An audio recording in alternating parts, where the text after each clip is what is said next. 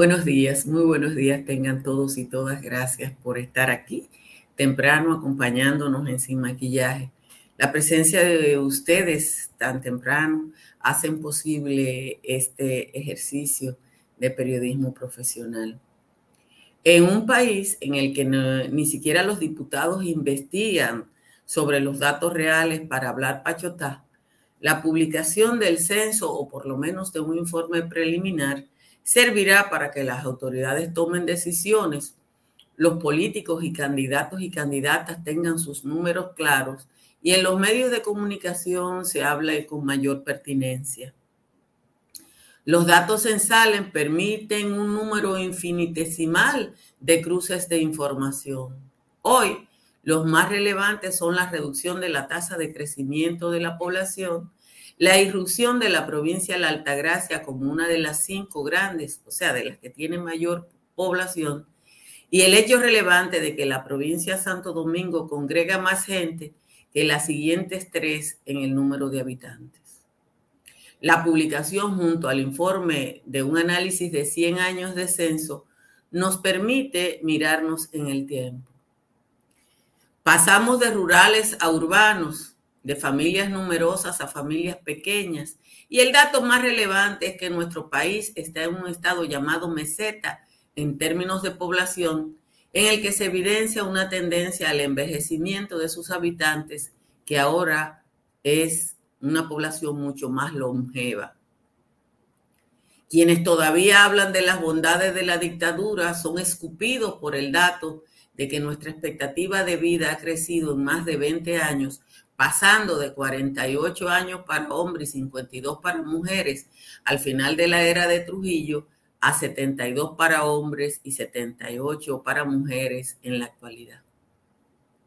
El Gran Santo Domingo y Santiago lo constituyen 3.9 millones de habitantes y San Cristóbal y la Altagracia suman otro millón 134 mil. Ahí está, en esas cinco provincias, está la mitad de la población.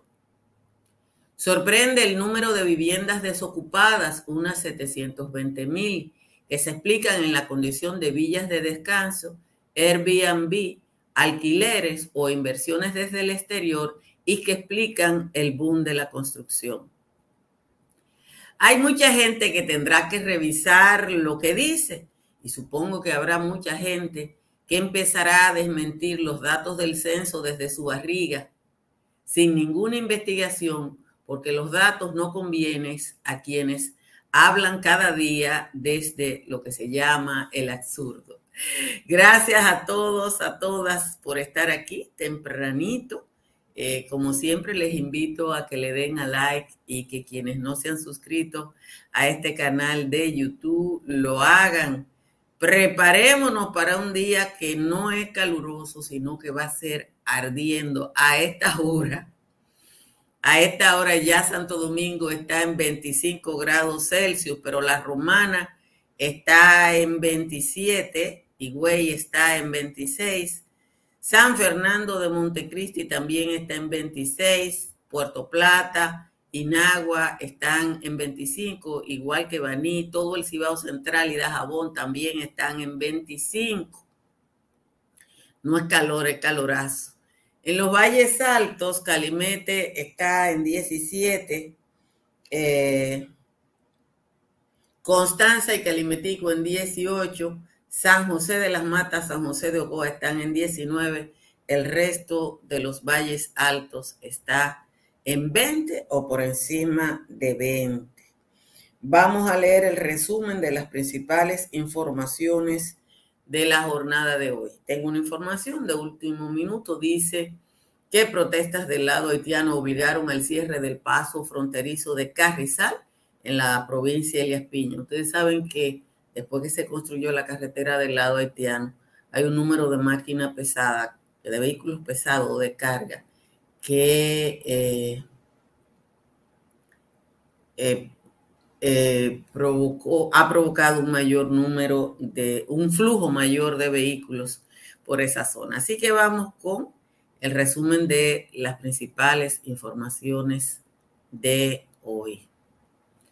Somos 10.760.028 habitantes, según los datos preliminares del décimo Censo Nacional de Población y Vivienda, que fueron presentados ayer. 5.437.095 somos mujeres y 5.322.000 son hombres, a diferencia del censo del 2010, que los del censo masculino representaban la población mayoritaria. Las cinco provincias con mayor población corresponden a Santo Domingo, que tiene 2.769.589 habitantes, Santiago, que tiene 1.074.684, el Distrito Nacional con 1.029.000, el cuarto lugar es de San Cristóbal con 688.000 y la Alta Gracia con 446.000. A esta provincia le siguen La Vega con 442.720, Puerto Plata 338.000, San Pedro de Macorís 337.000, Duarte con 308.000, La Romana 287 o 287 mil y San Juan de la Maguana con 244 mil 668. Asua tiene 236 mil, Espaillá 233 mil, Peravia 209 mil, Monte Plata 205 mil y Barahona con 200 mil. En el país hay 4.418.000 viviendas, de las cuales 3.689.348 están ocupadas, 9.000 son colectivas y 720.000 están desocupadas. Estas últimas son las que de alguna manera no residían personas al momento del levantamiento porque estaban en venta, alquiler los dueños viven fuera del país o son temporales, es decir, son fincas, Airbnb o villas. Un documento de la ONU, de la ONE, o sea, de la Oficina Nacional de Estadística, que analiza las variables intercensales, cuenta de una reducción de la tasa de crecimiento de la población entre uno y otro censo, que en este caso se ha limitado a un 1.10%. La población ha crecido a pesar de la reducción del número de hijos por mujer por la longevidad, cuya expectativa de vida pasó de 48 años para hombres y 52 para mujeres al final de la era de Trujillo a 72 y 78 respectivamente. El presidente Luis Abinader se dirigirá al país el próximo 16 de agosto, el día de la conmemoración de los 160 años de la restauración. El discurso será desde Cabo Rojo en Pedernales. Entró en vigor de manera automática la ley de extinción de dominio por el hecho de que al cierre de la primera legislatura ordinaria, el pasado 26 de julio, el Senado no conoció el proyecto que había aprobado la Cámara de Diputados que autorizaba la prórroga de la ley hasta el 28 de enero del año que viene. Los senadores Ricardo de los Santos serán presidente y Farideh Raful vicepresidenta del Senado, Melania Salvador y Milcia de Franjul serán secretarios y fueron los serán los nuevos miembros del bufete directivo del Senado escogido por el PRM a partir del 16 de agosto. De la operación Gavilán, entre las acusaciones que se le formula al fiscal de la provincia de Independencia, Sony, Adriano Rosario, que motivaron su suspensión más allá de la citada operación, se encuentran la de formar parte de una red dedicada al tráfico de mercancías a través de la frontera. Mal manejo de los expedientes y evidencia de documentos. Eso lo hace, lo documenta la resolución del Consejo Disciplinario del Ministerio Público que lo suspende. Léanse un trabajito de Tania Molina en Diario Libre que dice que en agosto del 2018 la Fiscalía de Barahona solicitó una orden de arresto para Elvin César Félix Cueva, al que le atribuía el delito de narcotráfico vinculado a un cargamento de más de mil paquetes de cocaína que se ocuparon en la región sur y se llevó a la justicia junto a varios implicados, pero esa misma fiscalía emitió en marzo de este año una certificación de no expedientes o sometimiento judicial activo para la misma persona. Para todo el que quiera saber por qué hay más problemas en JetBlue y que escriben cácara cuando la gente escribe y dice, ¿y por qué no se van en otra línea? Y ese tipo de cosas. El 40% de los vuelos que salen desde República Dominicana hacia los Estados Unidos son operados por esa línea aérea. JetBlue opera 33 vuelos diarios repartidos entre cuatro aeropuertos, Las Américas, Punta Cana, Puerto Plata y Santiago. En total, la aerolínea opera 990 vuelos al mes eh, en seis aeropuertos de Estados Unidos. 24 de las 33 salidas diarias tienen como destino las ciudades de Nueva York y Boston. El CEO de JetBlue, el señor Robin Hay, le dijo a Diario Libre que República Dominicana constituye el 8% de todos los vuelos eh, de la línea y que es su principal destino después de Estados Unidos. Una nota de la agencia F da cuenta de que 892 mil dominicanos viven en la ciudad de Nueva York y que los dominicanos son ya el 10% de la población de la Gran Manzana. La comunidad dominicana ha crecido un 30% en 10 años y su presencia se puede medir en el hecho de que hay 3.200 policías neoyorquinos dominicanos o de origen dominicano, 249 directores de escuelas públicas, 24 jueces, 6 concejales en el ámbito privado, 52 mil taxistas y 20 mil bodegas de propiedad de dominicanos se reparten en la Gran Manzana. Seis personas fueron detenidas ayer, eh, y entre ayer y antes de ayer, involucradas en el asesinato del candidato a la presidencia de Ecuador, Fernando Villavicencio. Las detenciones se realizaron en allanamientos en las zonas de Conocoto y San Bartolo, en Quito. Ayer se hizo viral un video en el que la banda Los Lobos reclama la responsabilidad en el hecho. De nuevo, gracias a todos, a todas por estar aquí y de nuevo les pido que le den a like temprano y que compartan esta transmisión. Miren, en el mundo, lamentablemente, se ha abierto un nicho para lo que se llama fake news.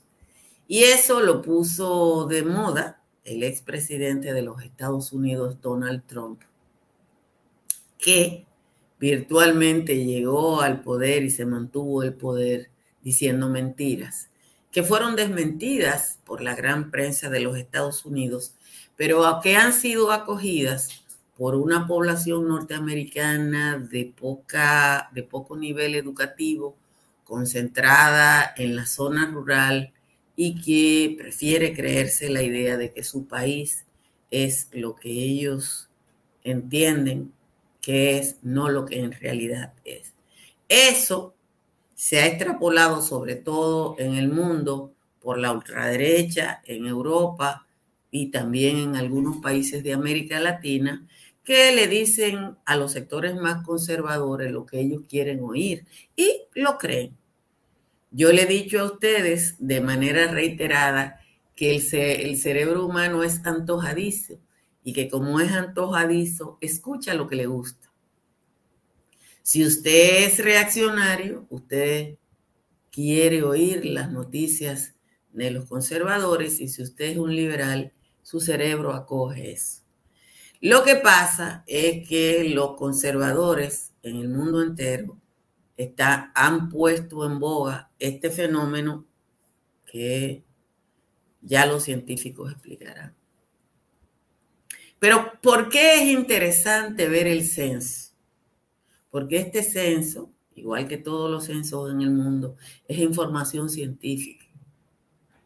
Lo que dice ahí es un producto de una investigación. Usted va a oír muchísima gente hoy que va a decir, a mí no me censaron. Ese censo es falso porque a mí no me censaron. Y sucede que en los censos, en todos los censos del mundo, en cualquier lugar del mundo, está establecido ese margen. Y está establecido el hecho de que, por ejemplo, los eh, empadronadores fueron a qué sé yo cuántas mil casas despobladas. Casas despobladas que ellos explican que son las casas en las que, por ejemplo, de los dominicanos residentes en el exterior, que tienen una casa aquí, que está vacía, que le pagan a alguien para que las limpie. O de los dominicanos y dominicanas, tanto residentes aquí como en el exterior, que han adquirido una vivienda y que la operan como Airbnb y entonces no son lo que eh, usted quisiera que fuera.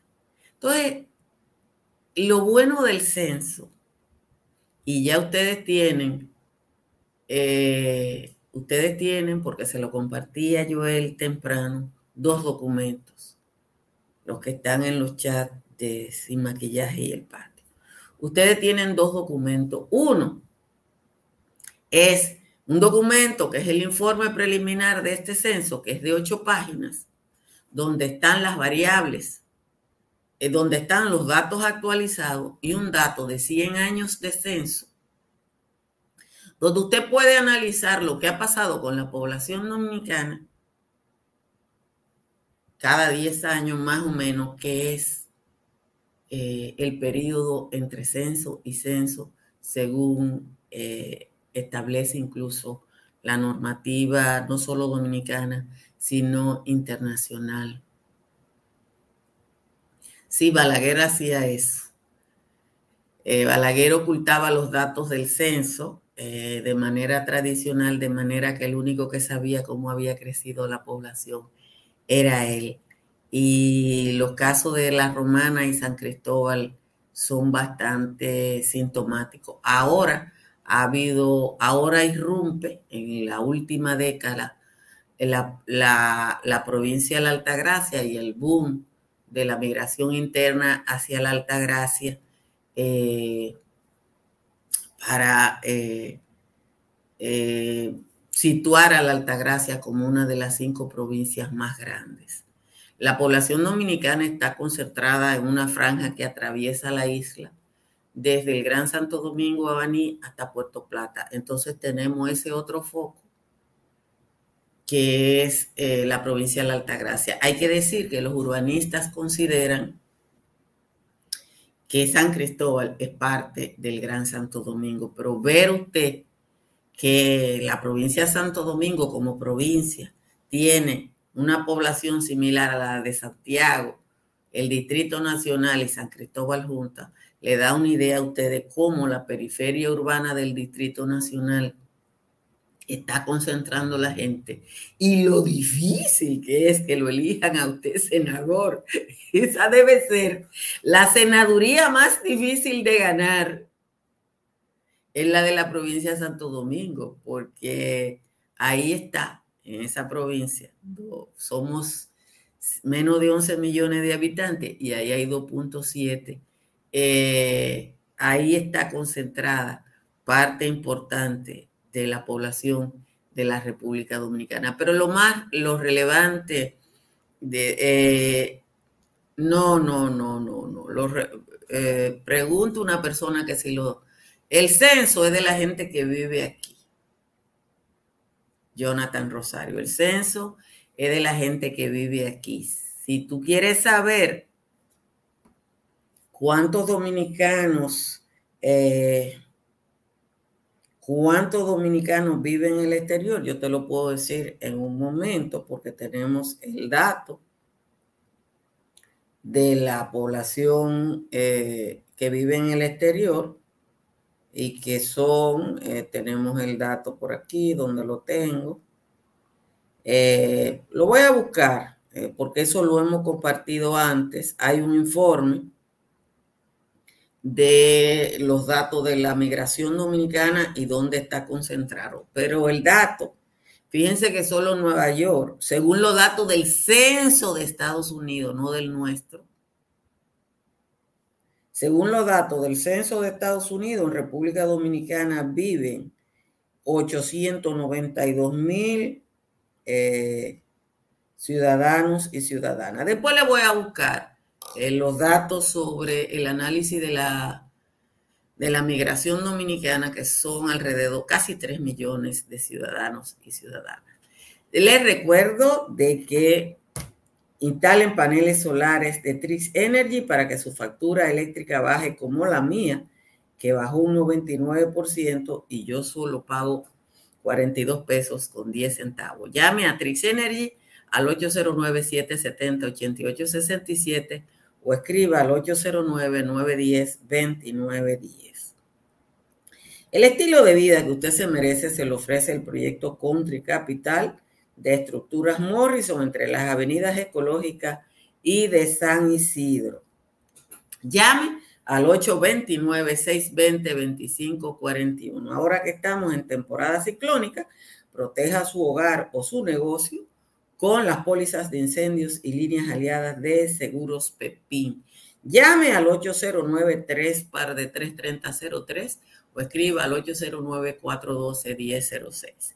Cerca de usted hay una farmacia medical GBC, está abierta todos los días de la semana y siempre le ofrece un 20% de descuento. En la Florida, para comprar, vender o alquilar, está Tamara Pichardo. Tamara está en el 305-244-1584. Vamos a leer la décima del mentado Juan Tomás, que la tengo por aquí. Dice Juan Tomás. Vuelve al ruedo Iván Lorenzo a hablar de necesidades diciendo medias verdades a las cuales es propenso como siempre, tan intenso cuando de hablar se trata, vocinglando perorata en la sala del Senado, del Senado para en su turno agotado engañar como la tata. El senador indigesto de la provincia de Elias Piña le ha entrado una piquiña al ver perdido su puesto. Se la pasa haciendo gesto a todo su compañero con un porte de altanero que desdice su pasado de liniero descarriado con nuevo artista rapero con su verborrea oprobiosa y, ya su, y su proverbialidad, habla de necesidad cual quien no quiere la cosa, pero es carente su prosa de sentido ciudadano, pues cuando era un fulano y se acompañó de Danilo, nunca criticó su estilo de gobernante inhumano.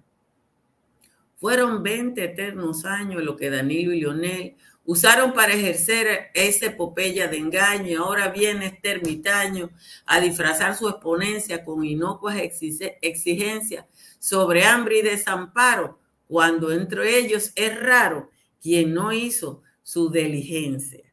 Esa es la décima de hoy de Juan Tomás. Gracias a Juan Tomás por su aporte. Les recuerdo que para enfrentar los principales malestares de la gripe, Tome Sacagrip, que le ayuda con la tos, la congestión nasal, el dolor de garganta y todos los síntomas del resfriado común. Sacagrip está disponible en toda la República Dominicana, en Nueva York y New Jersey, en farmacias, supermercados y tiendas por departamento. Con tu cuenta BHD, tus ahorros te ponen a valer. Gana premios en efectivo, vete de viaje por el mundo o montate en una Jeepeta Hyundai Tucson 2024. Ya que por cada 500 pesos o su equivalente en dólares de incremento en el balance de tu cuenta BHD, generas un boleto electrónico para participar. Mientras más ahorras, más oportunidades tienes de ganar. Conoce más en bhd.com.do. Promoción válida hasta el 10 de noviembre. Banco BHD, el futuro que quieres. Gracias al profesor Cándido Mercedes que nos comparte la información actualizada del número de dominicanos y dominicanas en el exterior. Fuera de República Dominicana viven 2.835.593 ciudadanos, de los cuales 2.393.718 viven en los Estados Unidos y el número de los que viven en Nueva York es 892 mil. Eso significa que eh, los dominicanos y dominicanas son el 10% de la población de Nueva York, pero también que hay una migración de dominicanos y dominicanas que llegó a Estados Unidos desde o hacia la ciudad de Nueva York y que ahora, fundamentalmente por temas económicos, está emigrando hacia otros lugares de los Estados Unidos donde la renta es más baja y las posibilidades de trabajo eh, son eh, fáciles. Yo estuve en Hazleton eh, cuando fui a Pensilvania y la, virtualmente la población dominicana ahí es, todas las casas que están bonitas son de dominicanos o las habitan dominicanos porque yo no sé. Miren, ustedes ven, aquí salió un genio. Ustedes ven, yo se lo dije. Lovin restituye. Él dice, qué mal contado está este censo, qué desperdicio de dinero. Él sabe más que todo lo técnico, que toda la gente, que todo. ustedes ven que yo se lo dije, empecé el diálogo diciendo, miren, eh, eh, la cantidad de gente que habla lo que dice de la barriga y que es lo que yo estoy diciendo aquí, no, que, que los datos del censo y que las estimaciones del censo, todos los censos tienen un margen de error, todas las investigaciones en el mundo entero tienen un margen, un margen de error. Y la verdad es que uno tiene que reírse porque uno advierte antes de empezar que van a empezar a salir la gente diciendo eso y sí, te salen, tú lo dices y te salen. Eh, entonces, eh, la, uno se tiene que reír porque no... que debe reforzar la seguridad del presidente. Yo no sé, dos cosas.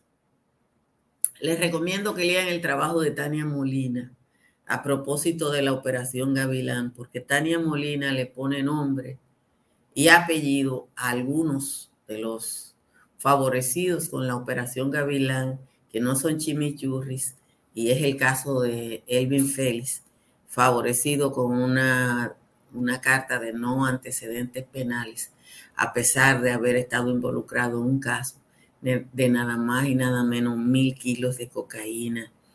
Y, y, la misma fiscalía que lo sometió, la de Barahona, le, le expide una carta de no antecedentes penales. Eh, entonces, lean ese trabajo de Tania Molina. Para quienes eh, me han pedido lo que yo creo de los médicos y la lucha de los médicos. Lo primero que tengo que decir es que ustedes saben que yo soy, tengo una relación personal eh, con el doctor Senencaba, es mi amigo, pero yo no puedo justificar que si la lucha es contra la ARS, se suspende el servicio en los hospitales públicos. No hay manera de hacerlo. No hay manera de hacerlo. Si usted está luchando contra, contra quienes operan el régimen contributivo y la gente más pobre tiene un régimen subsidiado, ¿por qué afectarlos a ellos? Eso le quita credibilidad a la lucha y, hace que la lucha de los médicos, que es por su derecho y, tienen y, y todo el mundo tiene derecho a luchar por lo que cree que es justo para sí, eso le quita credibilidad. Entonces, eh, es muy difícil manejarse con, y defender esos aspectos. Y yo creo que eso hace que la lucha de los médicos sea más solitaria, mucho más solitaria, porque no cuenta,